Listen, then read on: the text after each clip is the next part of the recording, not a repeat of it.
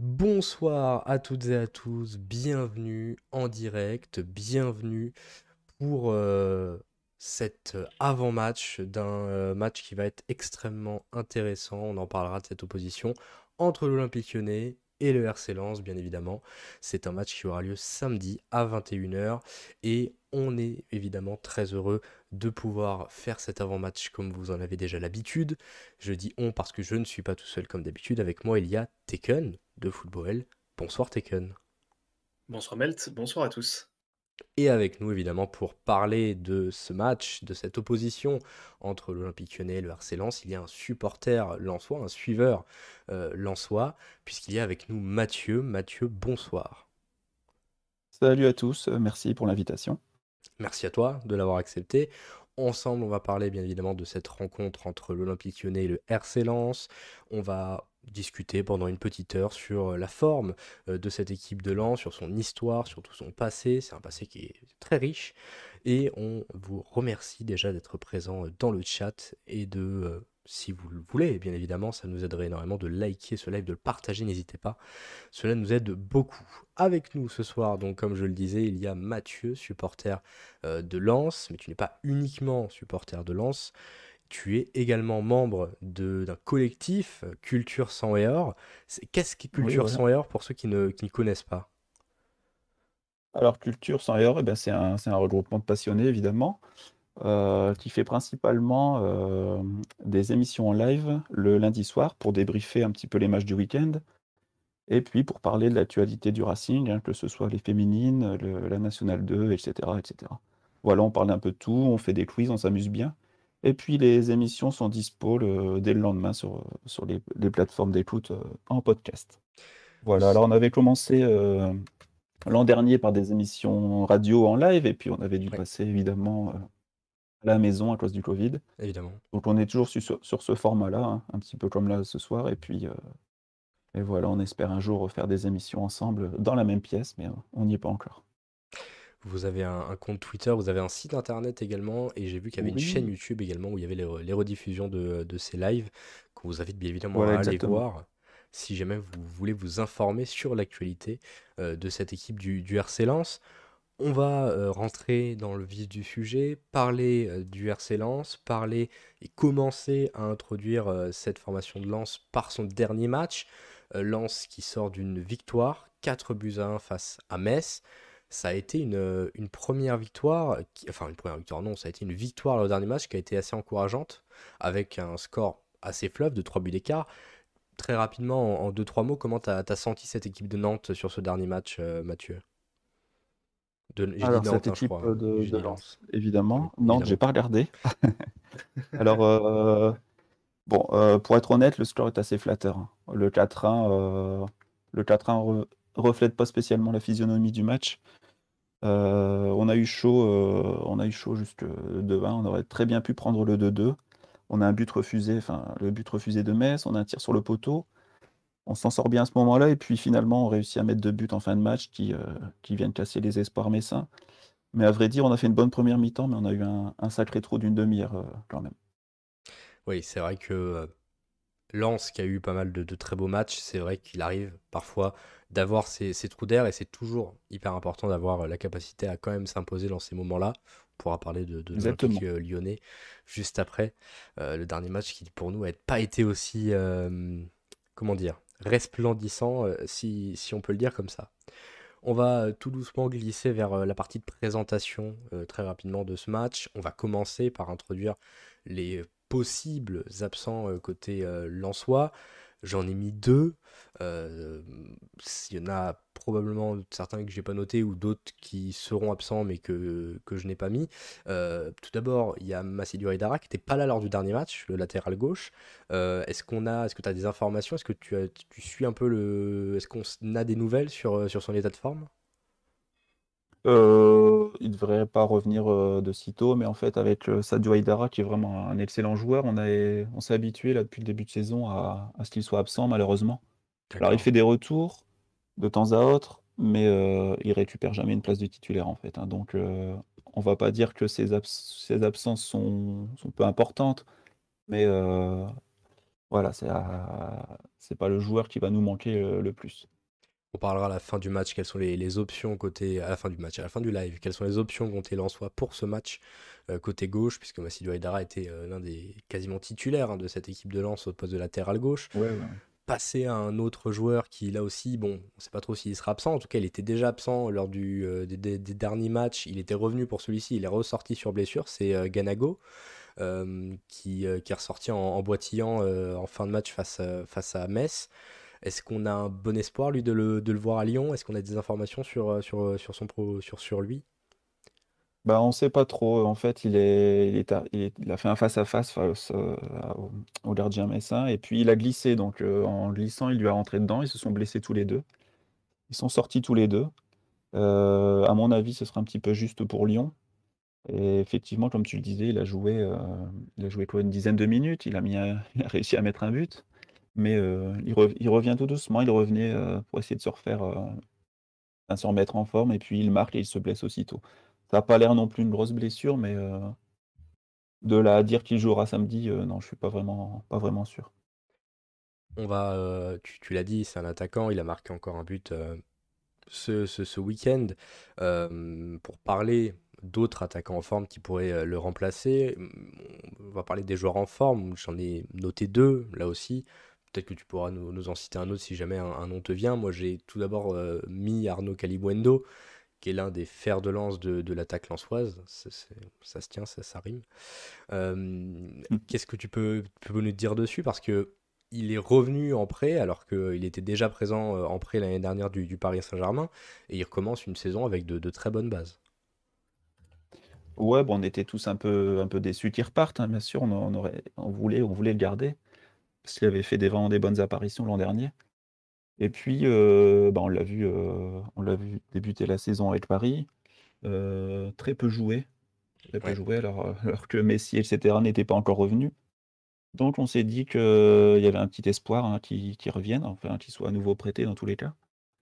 Et puis, et ben, il a décidé de revenir où il était l'an dernier, à la plus à la plus grande joie des supporters et puis, et puis la sienne aussi apparemment il est encore plus fort, il joue encore plus. Et effectivement, euh, malgré son jeune âge, euh, il est très très performant. On va parler d'un autre attaquant que, j'ai noté qui reste euh, sur, il me semble, deux doublés sur sur ces deux derniers matchs, ou peut-être qu'il y avait un, match entre temps où il n'a pas marqué de doublé, mais c'est Wesley Saïd aussi, l'ancien attaquant du, TFC, qui lui aussi score bien sur ces derniers matchs. Il peut être vraiment un vrai danger offensivement. On sait qu'il y a également euh, des Sotoka, des Kakuta qui reviennent, qui peuvent être également dangereux offensivement, mais Wesley Saïd se mue en buteur ces derniers matchs. Oui, exactement. Alors, euh, tu le dis bien, on a beaucoup de joueurs. On a beaucoup de joueurs offensifs.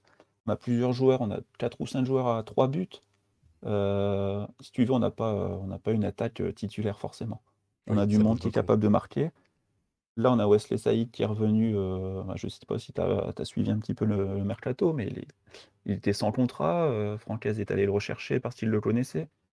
Ils l'ont retapé, hein. Clairement, On peut parler comme ça d'un joueur évidemment. Il s'est remis en forme et là, euh, il a marqué à Marseille un but hyper important et là, il nous claque un doublé alors qu'il était, euh, titulaire pour la première fois donc c'est vraiment une super pioche et un super coup de nos dirigeants. Oui, c'est vrai qu'on parlera de des bon coup, on va dire, du recrutement de cette formation de lance quand on parlera un peu plus de l'effectif en, détail à la toute fin. On parlera de, certains milieux de terrain qui, on va dire, font du, de très très bon travail. Mais là, on va un peu laisser Lance de côté, revenir très rapidement sur Lyon pour parler là aussi des absents. Et Taken, voilà, tu vas un peu nous faire le point sur des indisponibilités qui se font de plus en plus rares, entre guillemets. Il y a moins en moins de joueurs qui sont blessés ou qui sont indisponibles, mais oui, on en compte trois. J'en oublie un sur la diapo. Absolument, oui. On a pour commencer toujours le cas de, Moussa Dembélé depuis sa fissure euh, euh, à un tibia où, on sait que le joueur va être absent pour une durée qui est encore indéterminée, qui se chiffre sans doute en semaines. Donc euh, on ne va pas le, retrouver avant un bon moment. Jeffrey Nadalid qui lui a repris l'entraînement par contre récemment est sur le retour plus on, avance dans le temps, mais qui n'est toujours pas apte à jouer les matchs de, l'OL. Donc, il est sur le retour, mais il n'est pas encore de retour, si on peut dire ça comme ça. on a aussi notre ami Tino Kadewere, hein, évidemment, dont on a beaucoup parlé au cours du week-end après son exclusion face à Nice, qui va de facto rater le, match contre Lens et même peut-être les, matchs ultérieurs selon la sanction que lui infligera la, commission de discipline. Donc ça nous fait déjà trois absents pour sûr, côté, côté lyonnais pour cette réception du RC Lens. Et on a aussi un cas où c'est un peu plus incertain avec Islam Slimani, où, on ne sait pas trop s'il est effectivement apte à jouer ou pas, puisque ça fait un moment aussi qu'on ne l'a pas vu malheureusement sur, sur les pelouses. Donc c'est un peu ce qu'on a pour, pour les absents côté lyonnais. Islam Slimani qui s'était blessé en sélection, qui n'est toujours pas revenu. Il avait été en balotage finalement défavorable pour faire partie du groupe contre, contre Nice. Il avait commencé tout juste à, se réentraîner, mais trop juste pour pouvoir disputer et rentrer dans le groupe face à Nice. On espère que dans la, dans la suite logique des choses, après une semaine, enfin six jours entre le match de dimanche et le match de samedi, il pourra euh, réintégrer ce groupe. Ça sera utile car on fera peut-être le point sur la composition probable côté lyonnais. Et c'est vrai que bah il y a toujours un, constat, c'est qu'on va manquer d'attaquants de, pointe, euh, alors que pourtant c'était l'un des postes où, on partait le, plus fourni. Qui l'eût cru? Ouais, qui l'eût cru? On a déjà passé le, petit quart d'heure de live, il est 21h14, on va passer à la partie historique bien évidemment de, euh, cette, de ce live. Ça fait beaucoup de fois le mot live dans la même phrase, je, m'en rends compte. On va parler de l'histoire, évidemment, du RC Lens. Le RC Lens qui est un club avec une histoire euh, longue comme le bras, si je puis dire, puisque c'est un club fondé en 1906, le RC Lens, qui est fondé à la base, évidemment, sur euh, un, passé et, euh, toute une, histoire très forte entre la ville de Lens, la région lensoise et évidemment euh, tout ce qui est le, bassin minier du Nord. C'est une, euh, une, équipe de football qui se monte en 1906 mais qui tardera à devenir euh, professionnelle. Lens va petit à petit progresser, va petit à petit évoluer, prendre différents grades. On voit l'image, la première équipe en 1906, c'était vraiment du, du, football amateur pur comme on le connaît. Et ça a donné cette histoire, ça a donné une équipe qui euh, a grandi, une équipe qui a passé euh, les étapes, a rejoint le monde professionnel, si on peut dire, euh, en 1934 avec l'accession enfin en deuxième division et le club qui quitte les divisions d'honneur. C'est un club qui, d'ailleurs, en 1934, construit un nouveau stade, enfin, inaugure un nouveau stade, le stade Félix Bollard, qui était à ce moment-là le, président du conseil d'administration des mines de Lens. Et bien évidemment, ce nom de Félix Bollard, c'est un nom qui est encore euh, présent, et c'est d'ailleurs encore le nom du stade actuellement. C'est euh, vraiment un, passé euh, qui est assumé de la part du RC Lens, tout ce passé-là, un passé qui sera également très présent après surtout la Seconde Guerre mondiale, avec Lens qui progresse petit à petit, qui va accéder euh, pour les premières années euh, à la première division. Et on aura dans les années 50, dans les années 60 ensuite une, installation finalement de Lens euh, qui dans les années 56 et 57 réussira à même finir vice-champion. C'était des années côté lensoise qui ont été des années fastes et qui ont fait la première, on va dire, vraie belle euh, performance de cette, euh, de cette formation euh, lançoise. Je prends les paris, hein. Mathieu, tu n'étais pas encore né à ce moment-là, non? Pas encore, presque. Presque. cette équipe de, de Lens qui va ensuite avoir une année, des années 70 un peu plus compliquées, avec une relégation et le club remontera en première division en remportant la division 2 en 1973 c'est euh, une année, des années 70 euh, qui sont marquées euh, par un coach. Je vais être tout à fait transparent, je me suis un peu renseigné sur, sur les différents entraîneurs qui ont entraîné cette équipe de Lens. Et il y a Arnold Sowinski, qui est un, entraîneur qui a entraîné le club de Lens pendant quatre, enfin, à quatre reprises et à chaque fois entrecoupé. C'est-à-dire qu'il a récupéré le club, il l'a entraîné entre 1969 et 78, puis finalement, il n'était plus entraîneur, c'était Roger Lemaire. Puis il est revenu. Puis il y a eu trois nouveaux coachs, dont Gérard Rouillet, ancien coach lyonnais.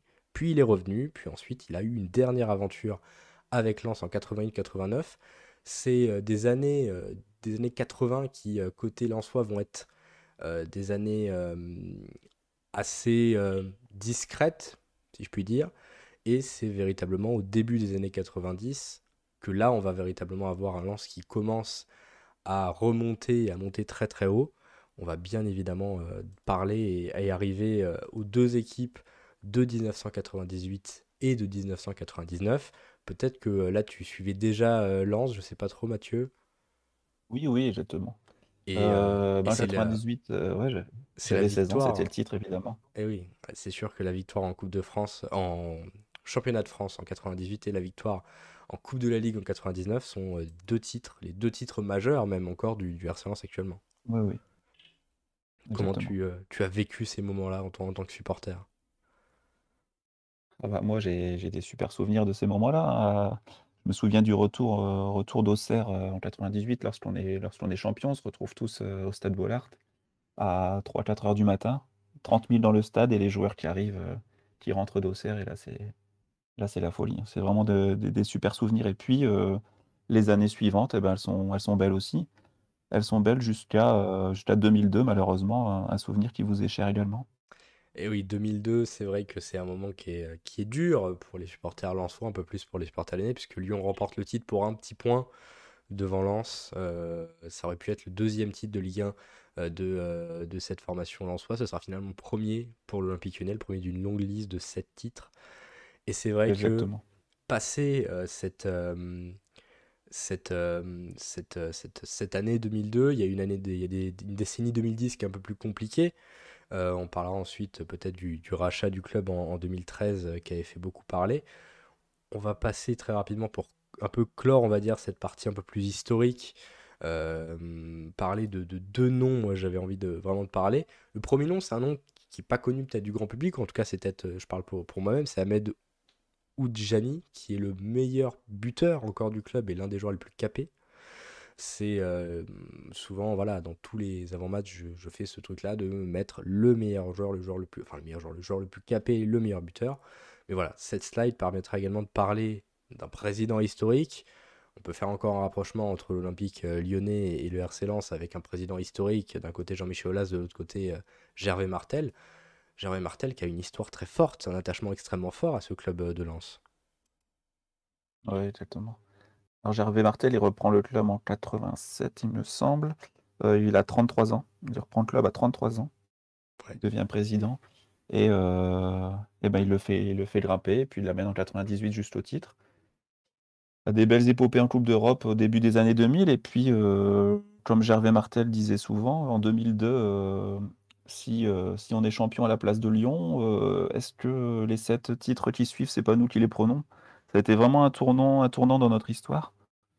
Et effectivement, on a fait on a fait décoller Lyon. Alors après Gervais, Gervais Martel, à qui on doit beaucoup évidemment, a eu plus ou moins des problèmes de gestion, où c'est mal entouré et cetera et puis, on arrive à une période un petit peu un petit peu même beaucoup, beaucoup plus difficile dans les années 2010. On va dire, qu'il avait peut-être un peu de de mal à lâcher la main. Euh, Martel qui avait récupéré le club qui, était qui appartenait à la ville de Lens. Euh, donc c'était vraiment euh, Martel qui de, 2000, euh, de 98, de 88 pardon, à 2011 a, remonté le club avant finalement que, qu'il cède le club au Crédit Agricole Nord de, France. Et en 2013, c'est vrai que ça avait fait beaucoup parler à cette époque-là, le rachat du club par Aziz Mamadov, un, un Azeri qui avait racheté le club, ça aura duré trois ans. Euh, pour un, on peut dire un échec euh, Forcément, vu de maintenant, c'est un échec. Après, quand Hafiz Mamadov arrive, euh, il nous sauve quand même, parce qu'il apporte, il apporte des fonds. Mais effectivement, après, après eh ben, on, attend encore des fonds qui n'arrivent jamais, qui... Alors, je ne sais pas si vous, ça, vous, avez, vous aviez entendu parler l'erreur, des erreurs de code d'IBAN, etc. Il n'y a rien, y a rien qui allait, l'argent n'arrivait pas. Et puis, euh, donc, ben, a, disparu du, paysage. Et, on était très mal à ce moment-là, effectivement. En, mai 2016, donc le club est, racheté. À ce moment-là, donc le club est récupéré par Solferino, qui est un, groupe dirigé par euh, Joseph Gourlian, qui est encore aujourd'hui le, président de cette formation euh, lançoise. Quel est le, regard que vous portez sur, euh, sur ce nouveau président qui, est là depuis peu et en même temps ça va quasiment faire 5 ans? Bah c'est clair, c'est un, un président qui fait l'unanimité.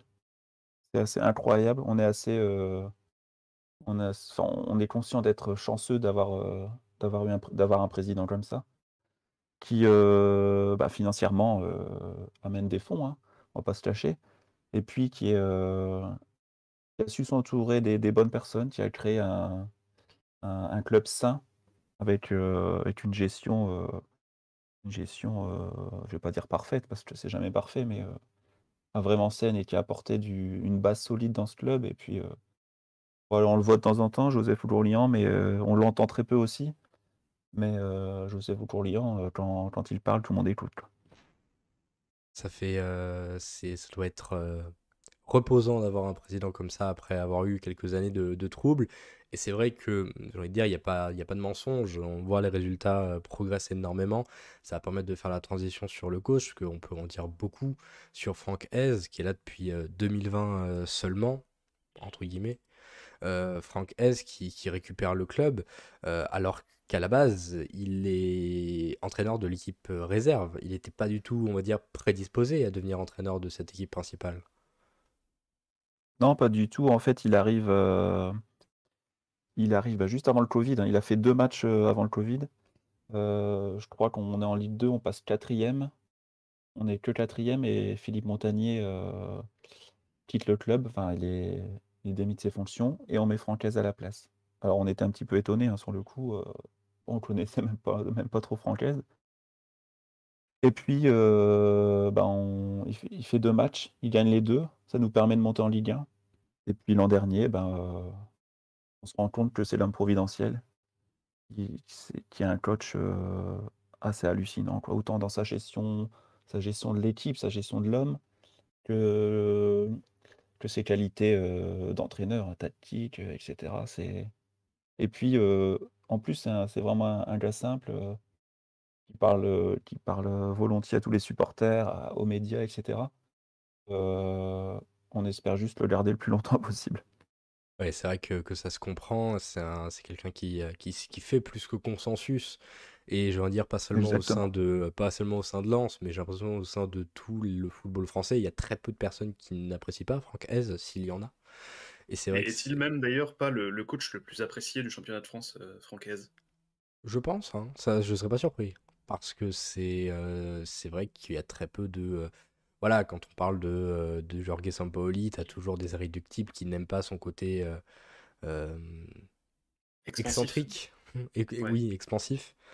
Il y, a, y, a, plein d'entraîneurs qui, qui, on va dire, peuvent avoir leurs leur points faibles. Franck Hez, euh, que ce soit dans son euh, image publique ou son image footballistique, dans ce qu'il propose sur le terrain, reste un coach extrêmement euh, séduisant.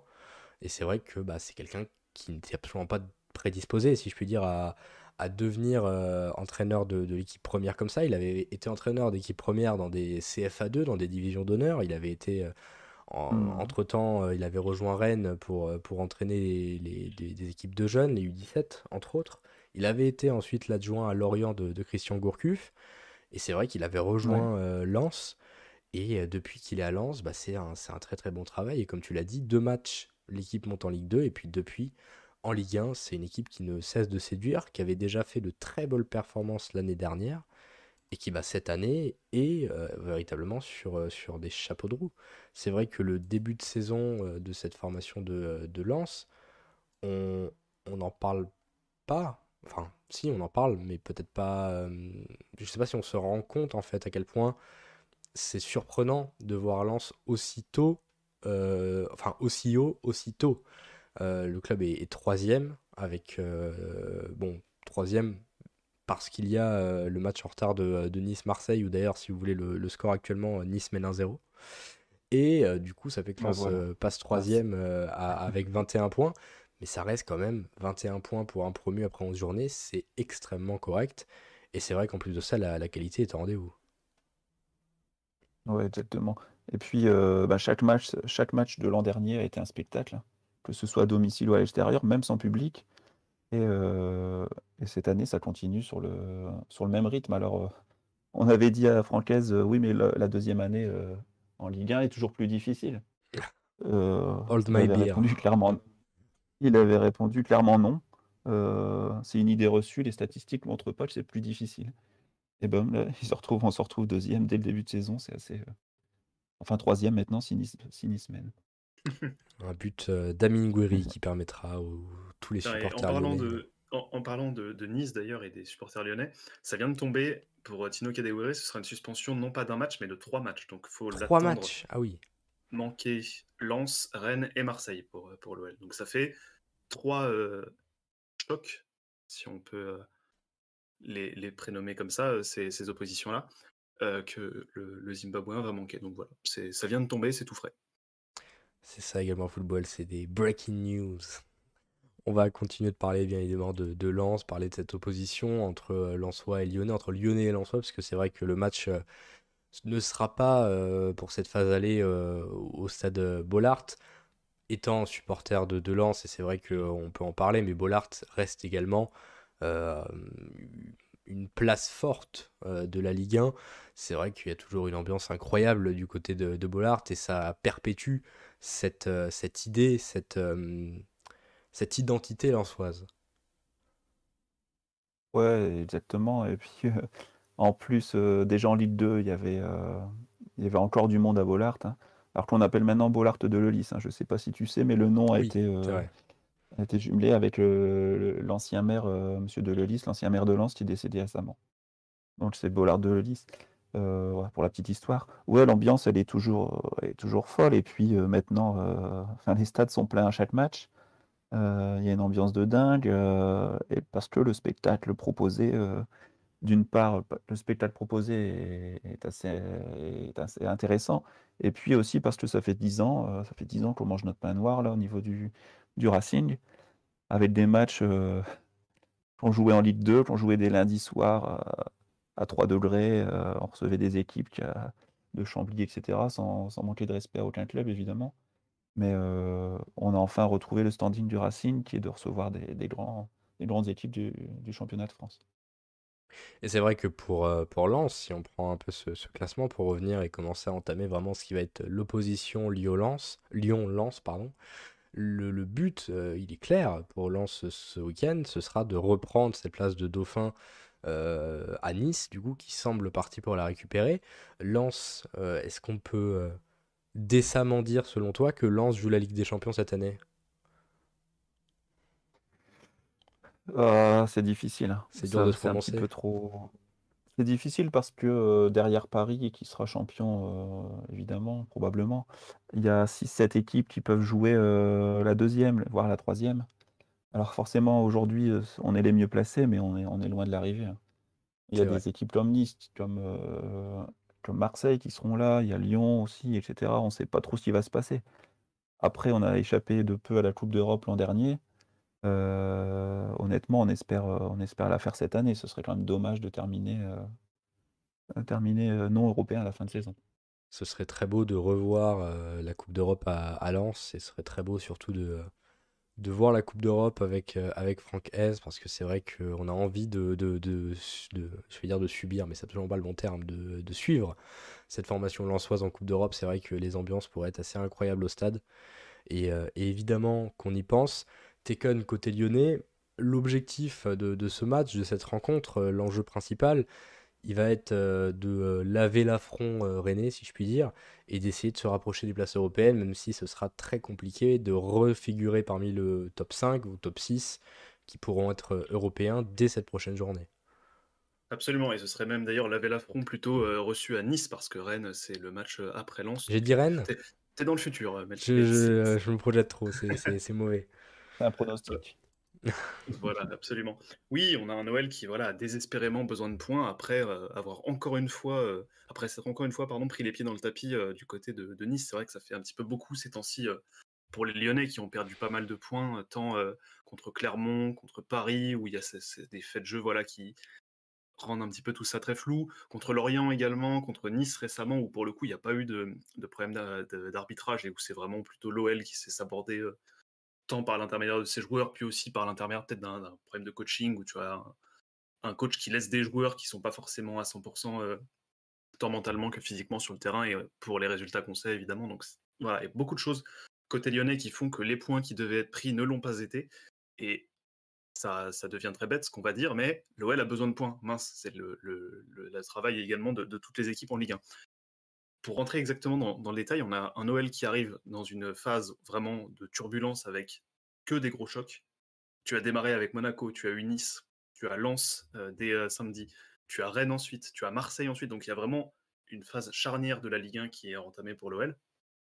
Tu as réussi à l'entamer correctement avec cette victoire 2-0 contre Monaco en affichant un visage très serein, très dominateur, que tu as réitéré contre Nice avec le même visage, avec la, même domination. Et, honnêtement, le match pendant les 80 premières minutes était très agréable côté lyonnais, où tu avais vraiment une maîtrise, où tu disais ce match est imperdable. Ensuite, tu as ce fameux quart d'heure de la honte où il y a plein d'événements euh, qui sont d'ailleurs 100% de la faute de l'OL, hein, c'est aussi important de le dire. Tout ça nous amène du coup à l'opposition contre Lens, qui est, bah, on va dire en termes conjoncturels, très importante, voire même structurante finalement euh, pour, euh, pour l'OL, parce que tu as une neuvième place actuellement, tu as 16 points, c'est assez faible en termes comptables, et surtout, ce qui est le plus important à mes yeux, c'est que ça ne représente pas la réalité du terrain. C'est-à-dire que tu as un Noël qui domine ses adversaires sur le terrain, et pas des, et pas des moindres. Hein. Tu as le PSG qui s'est fait bousculer, tu as Nice qui s'est fait bousculer, tu as Monaco qui s'est fait bousculer. Tu as eu une victoire lyonnaise seulement une fois sur ces trois rencontres-là. C'est pas suffisant, c'est pas à la hauteur de ce qui est affiché sur le terrain. Donc, contre Lens, et pourtant, l'OL et Lens cette saison en Ligue 1, ça va être un peu une sorte de choc des titans, je trouve, parce que c'est deux équipes qui pratiquent un beau football et qui n'ont pas, on va dire, ce, côté un peu où la chance est en leur faveur, comme ça peut être pour le PSG, par exemple, comme ça a pu l'être pour Nice euh, le, week-end dernier, ou même euh, les, les week-ends passés. Donc tu as vraiment deux équipes qui méritent leur beau jeu, qui proposent quelque chose d'attractif, qui vont s'affronter justement pour cette course au podium euh, euh, qui s'annonce acharnée cette année avec plein d'équipes. Voilà, on a Rennes, on a Marseille aussi qui sont en embuscade euh, parmi, parmi ces places-là. Tu as Lille et Monaco aussi qui, font, qui sont parmi les équipes voilà, qui peuvent aussi s'immiscer dans le, top 5 ou 4, voire même top 3. Donc oui, c'est le match Lyon-Lens. Ça peut déjà être déterminant pour l'OL afin de récupérer son retard pour Lens afin de récupérer sa deuxième place que Nice est en train de, lui arracher avec ce match en retard euh, contre Marseille. Il y a Gassama dans le chat qui nous dit attention coup tactique que, peut proposer Franck Hez, par exemple Marseille, euh, où il a réussi à couper toutes les possibilités de relance marseillaise. On, va parler un peu tactique, on va parler euh, vraiment du, fond et de, ce qu'on peut vraiment attendre dans ce match-là avec ces deux compositions d'équipe qui sont des compositions d'équipe probables évidemment, qui sont comme d'habitude des des prises de risque dans un certain sens, puisque euh, on s'avance sur deux 11 qui sont très souvent faux, on a très rarement juste là-dessus. Et si tu veux, Tekken, je vois que tu es bien lancé, est-ce que tu veux nous, parler du, 11 lyonnais euh, qui, euh, celui qu'on a proposé est un 11 sans Slimani titulaire, à voir s'il pourrait être de retour, parce que c'est vrai que s'il revient, Slimani serait notre seul neuf de métier. On peut compter Toko dedans, mais on sait que Toko est beaucoup plus privilégié, beaucoup plus privilégié côté gauche. Absolument. Bah, pour ce qui est de, de, la cage lyonnaise, bah, ça va être Lopez, hein, évidemment. Lopez, en plus, qui sort d'un bon match contre Nice, même si voilà, à la fin, c'est pas du tout euh, passé comme, euh, comme euh, le, gardien l'aurait mérité. Hein. Il aurait pu repartir avec un clean sheet. Ça n'a pas été le cas. On va dire que c'est un, peu, un petit peu dommage et on est sûr qu'il aura à cœur de se, de se rattraper de, de ça contre Lens.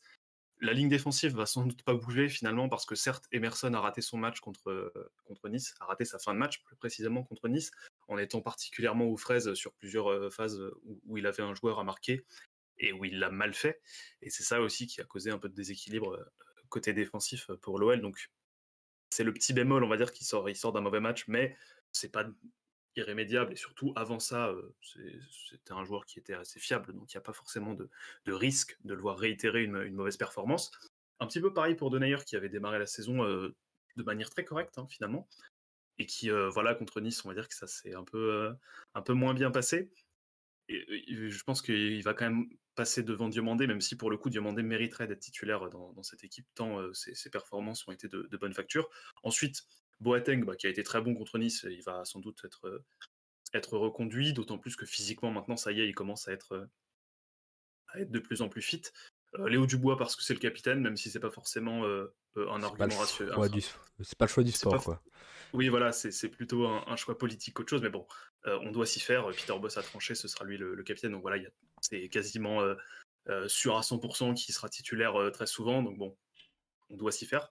Ensuite, la doublette au milieu avec Cacré et Guimarães, vraiment, ça c'est une doublette qui donne satisfaction. On l'a vu contre Nice où les deux étaient au niveau et où c'était pas seulement Guimarães qui était vraiment rayonnant. Là, on a aussi Cacré qui a commencé voilà, à récupérer un petit peu cette verve, cette, pardon, cette, euh, je cherche mon mot. Cette qualité. Oui, voilà, enfin, ce, talent voilà, qui était le sien euh, au cours de, des saisons passées où, on sentait un peu qu'il s'était éteint euh, euh, dans ce début de saison. Donc là, voilà, contre Nice, il l'a retrouvé, donc c'est très bien.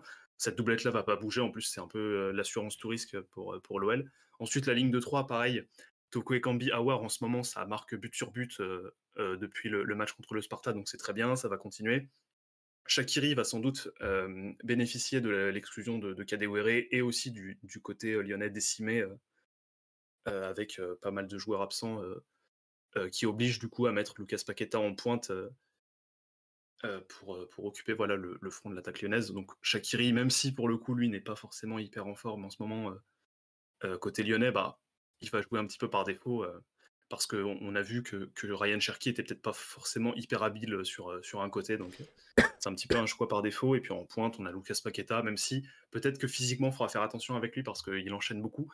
Mais on va dire que c'est un peu ce qui, ce qui est tenté par Peter Boss en ce moment, de bricoler voilà, pour, réussir à, te passer de, tes numéros 9, euh, soit blessé, soit suspendu pour le coup, euh, dans le cas présent. Donc euh, oui, ça, oblige voilà, à faire un petit peu de, de, bricolage.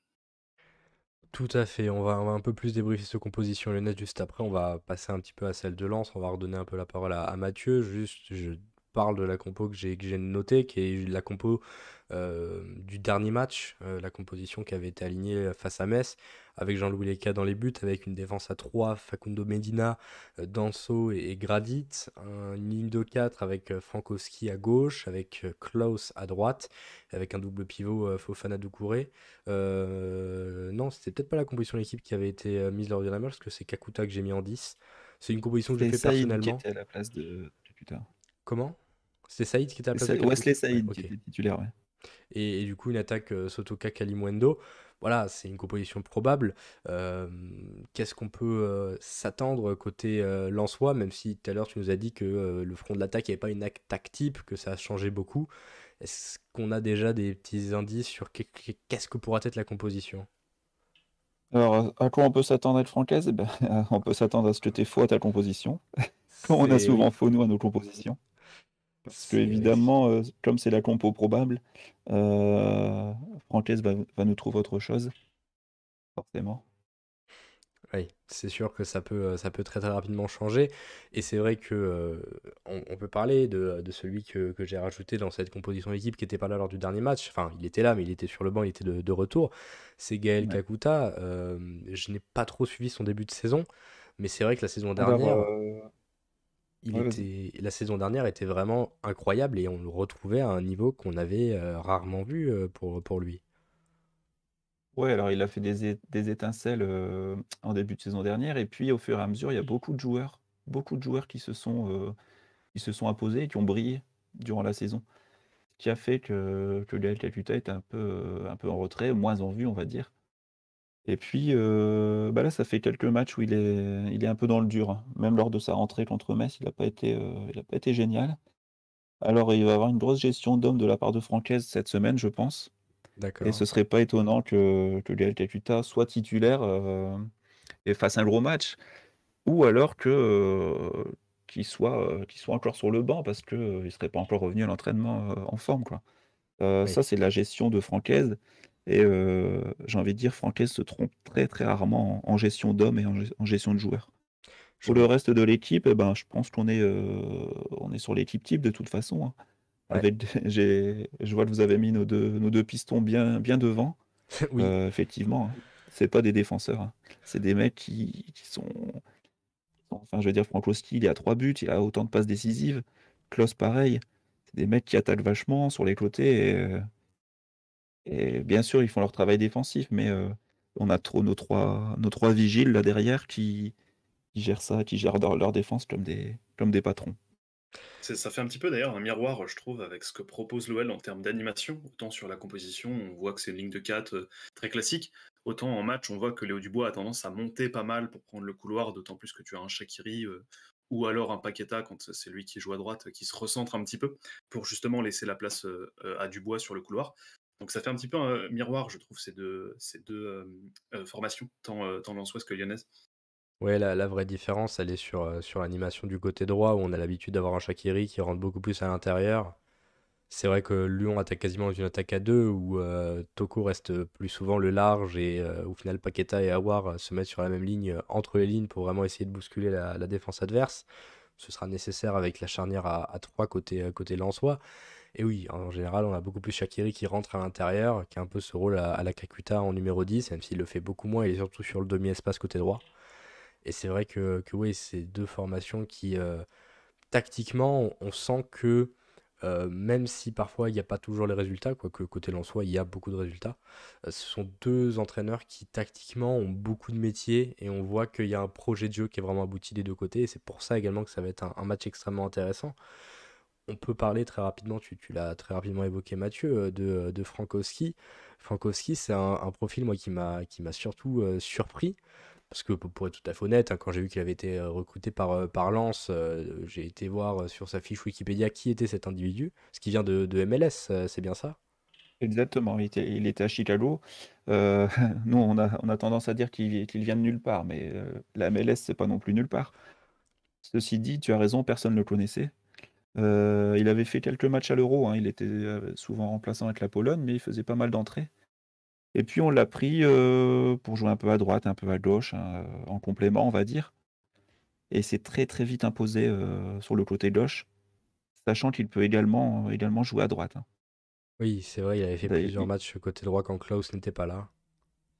Voilà, exactement, notamment à Marseille. Alors je ne sais pas si vous avez suivi le Marseille-Lens qui était assez phénoménal. Oui. Alors Francaise, avait décidé de mettre Klaus et Kakuta sur le banc, de façon assez incroyable, pour faire un changement tactique. Et puis, il les a fait entrer en même temps, deuxième mi-temps et puis, pour dire qu'on a on a aussi de la profondeur et puis on a des joueurs beaucoup de joueurs qui peuvent prétendre un un poste de titulaire alors, on s'inquiète pas trop pour ça. Alors Frankowski, ouais, je te disais, il a il a en plus marqué le but, lors du derby contre Lille. Ouais. Le but du 1-0 donc, But magnifique il a déjà sa statue sa statue à Bollard. Et c'est vraiment, un, vraiment un soldat. Il, est, il, joue, il, joue, il joue simple, mais il joue efficace, toujours efficace, offensif, et, vraiment avec une bonne mentalité, hein, le sourire, etc. Ça fait vraiment plaisir de l'avoir, de l'avoir trouvé surtout. Ouais, c'est vrai que, que bah, un peu à l'image de cette formation lançoise, les pistons de cette formation lançoise représentent bien ce qui est le de Franck Hez, très offensif, n'hésitent pas à faire les efforts, qui sont séduisants dans leur jeu. Et c'est vrai qu'on a parlé de Frankowski, comment ne pas parler de Jonathan Klaus, qui a pris une dimension assez phénoménale. Et c'est vrai que il est quasiment l'un des maîtres à jouer de cette formation lançoise, alors qu'il est à la base piston droit. Ouais, il est à base piston droit, et j'ai envie de dire, il est à la base, facteur. Il y a trois ans, il distribuait des prospectus, 3-4 ans. on l'a récupéré en Allemagne et il est devenu un joueur, euh, un des meilleurs joueurs du championnat. Hein. C'est assez, incroyable ce qu'il a fait.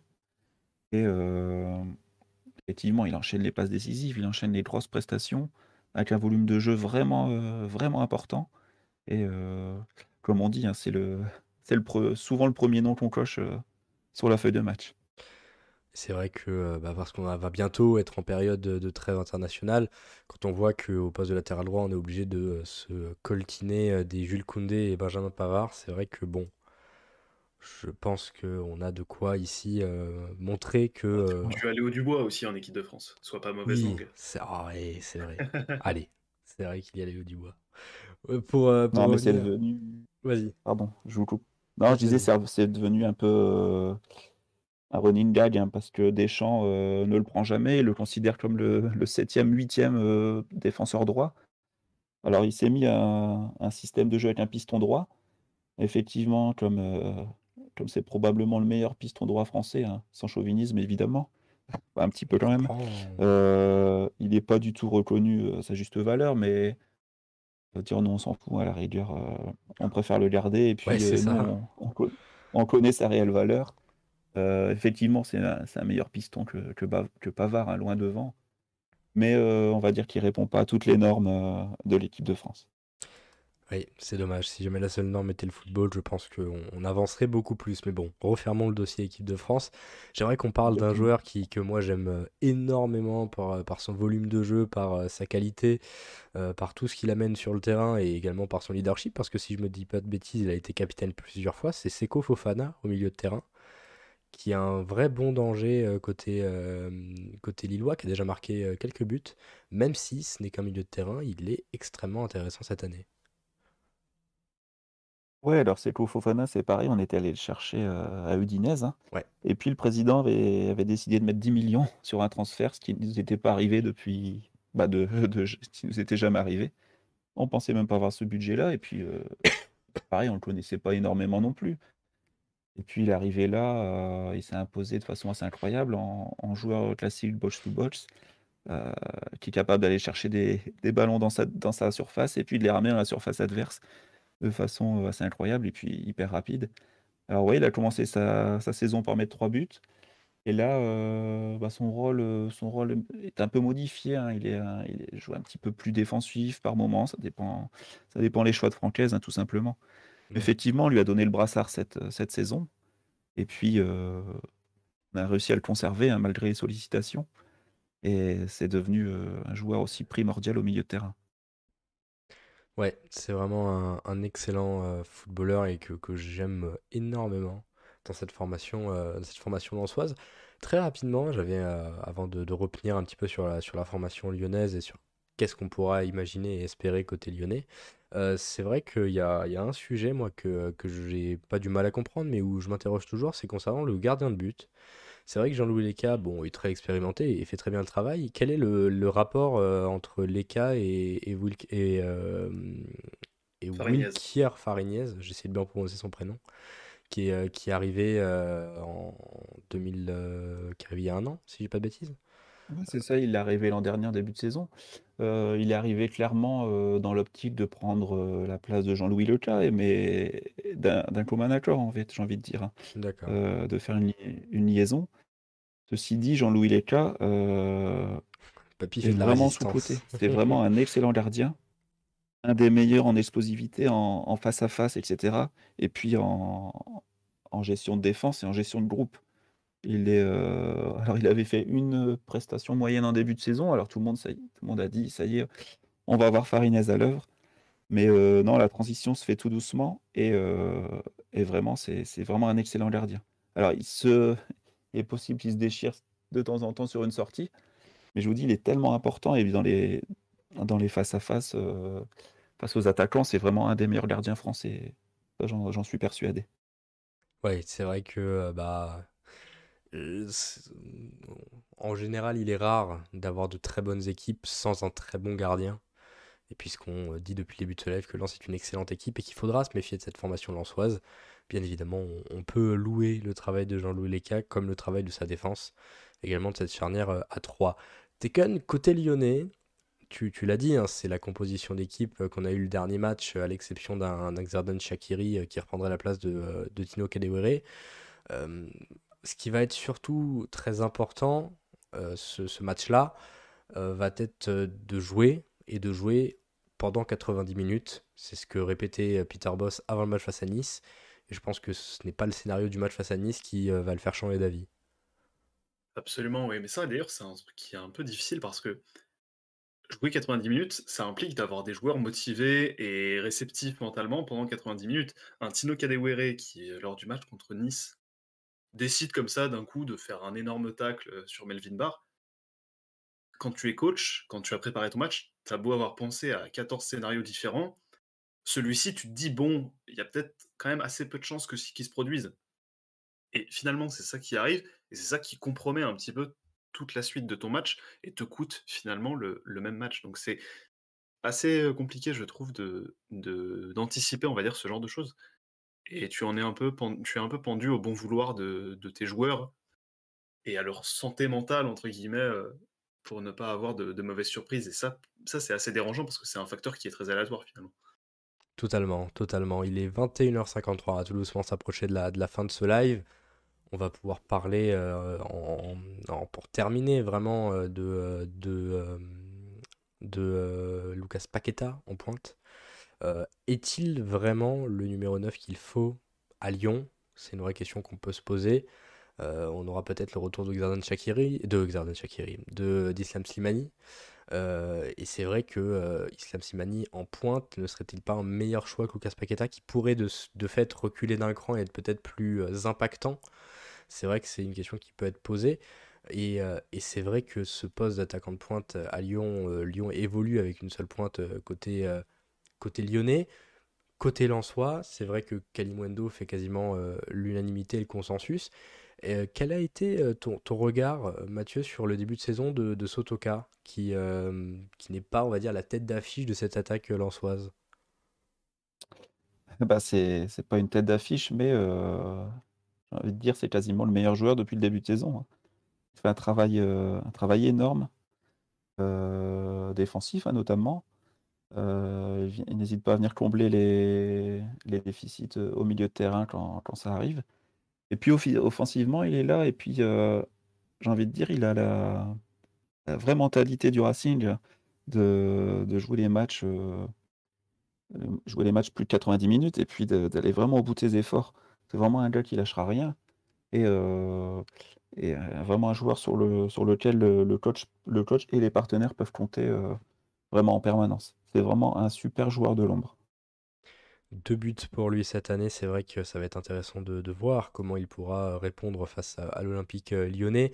On va arriver tout doucement à la fin de ce live, on va clôturer ce live par euh, les euh, traditionnels pronostics. C'est pas voilà, c'est surtout pour, pour amener un petit peu de, prise de risque. Mathieu, comment tu vois cette rencontre? Si tu dois donner un, petit score et, et elle est un buteur de chaque côté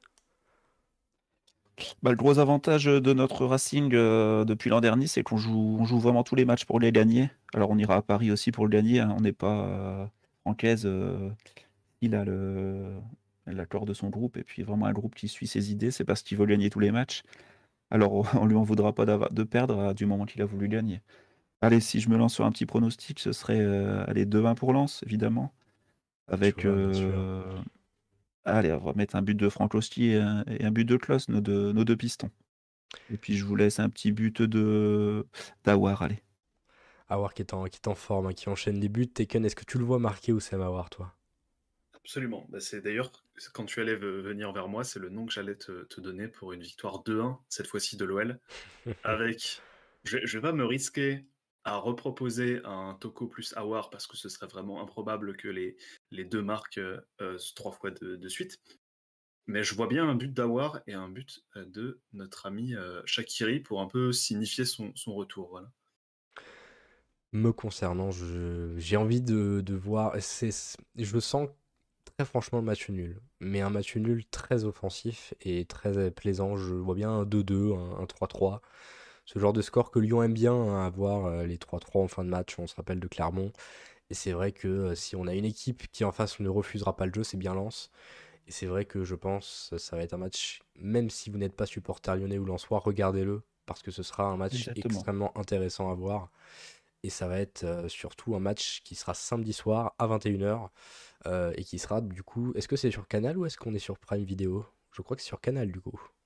Le samedi soir, c'est sur Canal, le samedi soir 21h, ça doit être sur Canal+. Donc en général, c'est Plus décalé, parce que Canal+, euh, Canal Sport sont, euh, sont pour la PL. Euh, donc voilà, vous pourrez suivre ce match. Et vous pourrez également suivre notre débrief qui sera fait par Tekken, qui sera fait par Ferran et qui sera fait par Tassour juste après la rencontre samedi soir. Pour ce qui est des après-matchs, bah après, après c'est après Lens qu'on a la trêve Déjà? Non, il y a une semaine après? Non, non, non. Non, il y a. Oui, c'est après. Un petit peu plus tard. C'est après Rennes. Euh, non, c'est... non, non, je crois que la prochaine trêve internationale. Si, tu as raison. C'est, exactement ça. Lance, Sparta Prague retour, Rennes, trêve. C'est ça. Donc euh, voilà, on aura le, euh, le, match de Prague et le match de Rennes. De Nice, oui, de Rennes. Pourquoi je dis Nice? De Rennes avant cette trêve.